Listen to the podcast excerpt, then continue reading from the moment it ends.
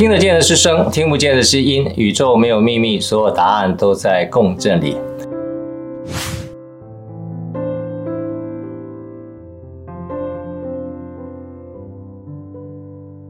我是杰克，欢迎来到节气的乐章。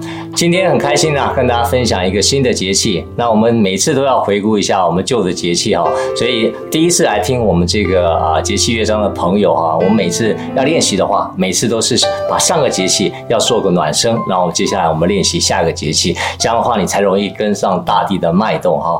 那上个节气知道我们讲什么吗？就是进入我们冬天第一个节气叫立冬哈。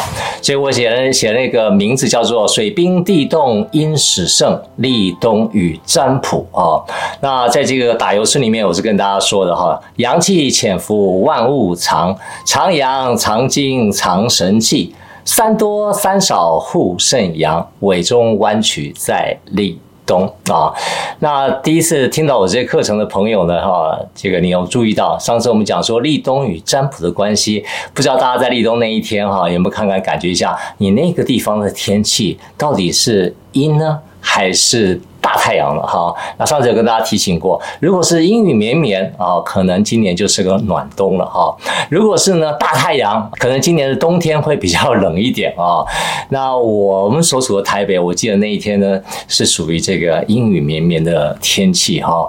感觉起来哈，今年台北的这个啊冬天基本上来讲可能是个暖冬哈，所以最近台北的天气好像是真的蛮好的哈，不太像是这个啊冬天的感觉哦，是不是暖冬呢？我们继续看下去哈，所以在这个啊。立冬的时候，我们有三多三少哈。那如果是第一次进来的朋友呢，欢迎回顾一下，到立冬去看一看，这三件事情我们要做，什么三件事情我们要少做。所以呢，透过立冬那个节气的练习，在尾中轻敲的时候呢，你会发觉在腰部的地方也会慢慢松开来，好，对你的命门啊、肾腧啊有相同的这种非常神奇的感受，也希望大家一同来体会。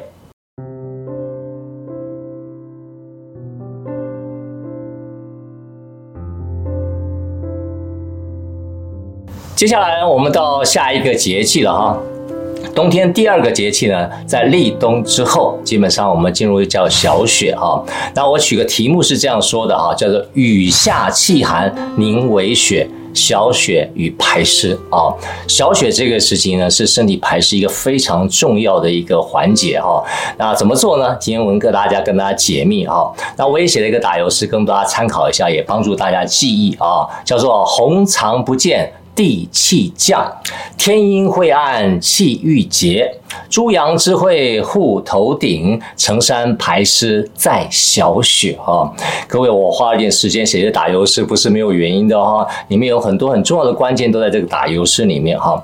其实小雪的节气呢，正好在形容啊雨啊下落到地面的过程里面，它遇到寒气而凝结成为雪，但是那个寒气呢，不是那么寒啊，就是略微寒，所以还不至于太寒的结果呢。于是凝结成小雪，小雪顾名思义，下一个节气就是大雪了哈。所以大雪的时候，那个寒气比较寒的时候呢，那雪的量就不一样。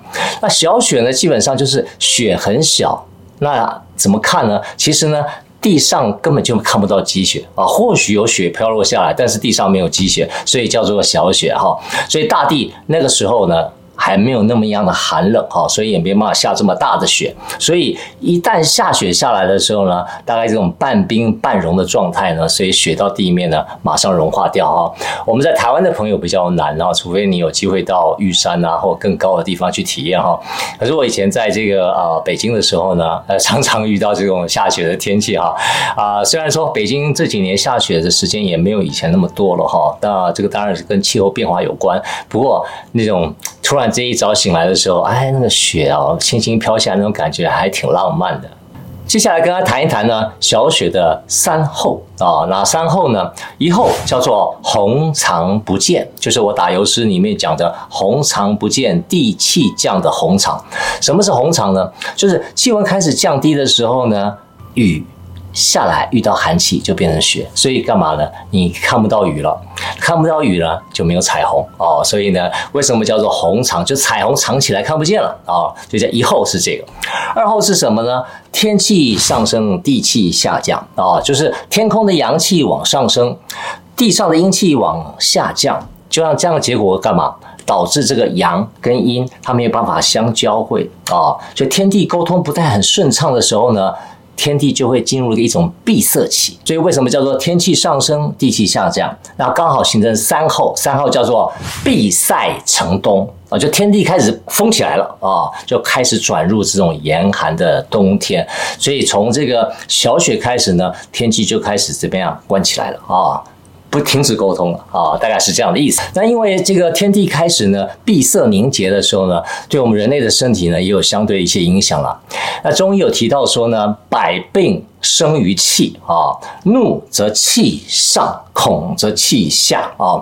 那因为气下的结果呢，大部分都会产生一些凝结。因为在冬天的时候，由于这个天阴晦暗呢，哈，气会怎样向下凝结，所以身心常常会有那种气郁结的情况而产生哦。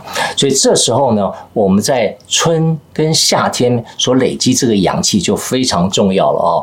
那这些阳气呢，我们不能够让它发散的太快，为什么？就会浪费掉了。我们尽量把这个阳气要保藏在这个身体里面。那如何去运作呢？接下来跟大家分享。前面我们在秋天这个节气的时候呢，我提醒大家在白露的时候，记不记得要把衣服穿起来啊？在寒露的时候呢，要把袜子穿起来啊。那虽然这个小雪还没有到严冬了，那很多人就开始呢不注意啊，因为没有那么冷嘛哈，也不戴帽子啦，不戴围巾啦哈，那没有去好好去保护你的头跟颈子。其实呢，头部呢是人体能量平衡里面非常重要的关系哈，所以在我们身体穿衣。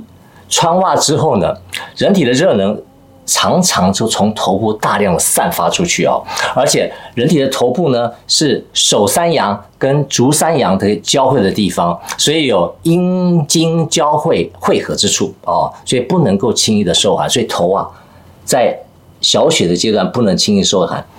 举个例子来讲呢，就好像你有个热水瓶，对不对？里面都是热气，对不对？结果呢，你瓶盖 没有盖起来，你瓶盖。没有盖起来，所以呢，你的保温壶里面的水很快就冷了啊。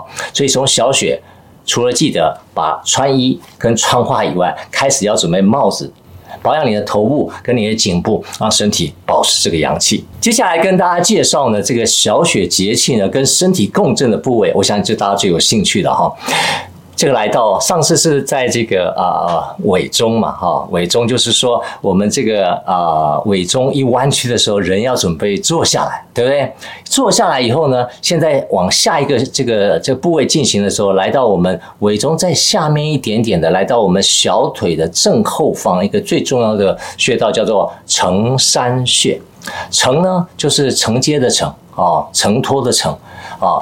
什么意思呢？就是身体的湿气在这里会堆积成山，你知道意思吧？所以叫做承山穴。所以承山穴这个穴道，基本上这个位置对我们身体下半身的循环真的非常非常的重要。一般来讲呢，我们颈部一旦受寒啊，会产生一种状况是什么？各位大家知不知道？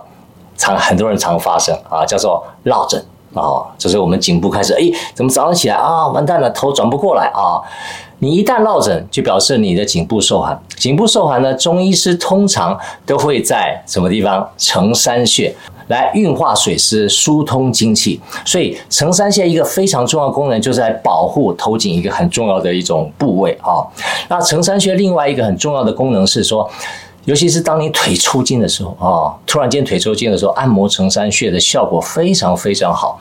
尤其是一些比较年纪大的朋友啊，当这个天气骤寒的时候，就突然冷的时候呢，脚会突然的抽筋啊，啊或痉挛了哈，主要是因为湿气大多卡在承山这个部位，所以一冷。怎么就凝结就会抽筋，所以怎么样共振承山穴呢？也会有一个很好的舒缓的效果。如何透过音声来共振承山穴呢？啊，这个身体最重要、最棒的一个排湿的部位呢？啊，那我手持大法啊，聆听我所建议的音乐，然后口发啊这个声音，然后轻敲承山这个位置，然后左脚。右脚各四十九下，我先做一个说明啊。接下来呢，我做个示范给大家，到底怎么样来作为承山穴这个排湿最重要的一个部位呢？来发挥这种音声共振的效果。那接下来跟大家示范一下如何轻敲承山哈，因为承山是我们身体很重要的排湿的穴道哈。当然，如果你开始有这个脚的呃这个抽筋啊或者痉挛了哈，啊轻敲这个承承山会非常好的效果哈。那承这个承山呢，基本上就在这个脚的这个。小腿肚的正后方这个地方啊，就刚好在正中间这个地方啊，所以敲的时候你当然了，你不用敲那么精准，一定要在哪里，但不是在这个小腿肚啊，这个最最尖的地方，不是，它会再往后面一点点哈。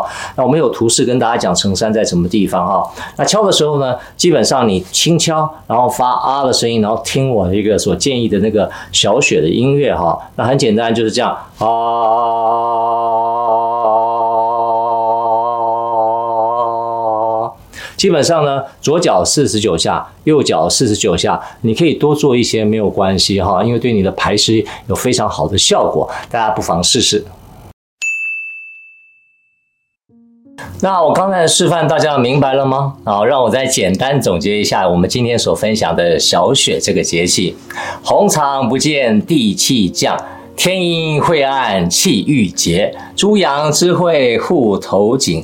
成山排湿在小雪哈，那让我们一起呢保暖我们的头颈，然后轻敲成山的部位，记得这是身体除湿最棒的一个部位，让我们身体的湿气在小雪排光光，好吧？那我们今天分享到这边告一个段落，我们下一个节气见。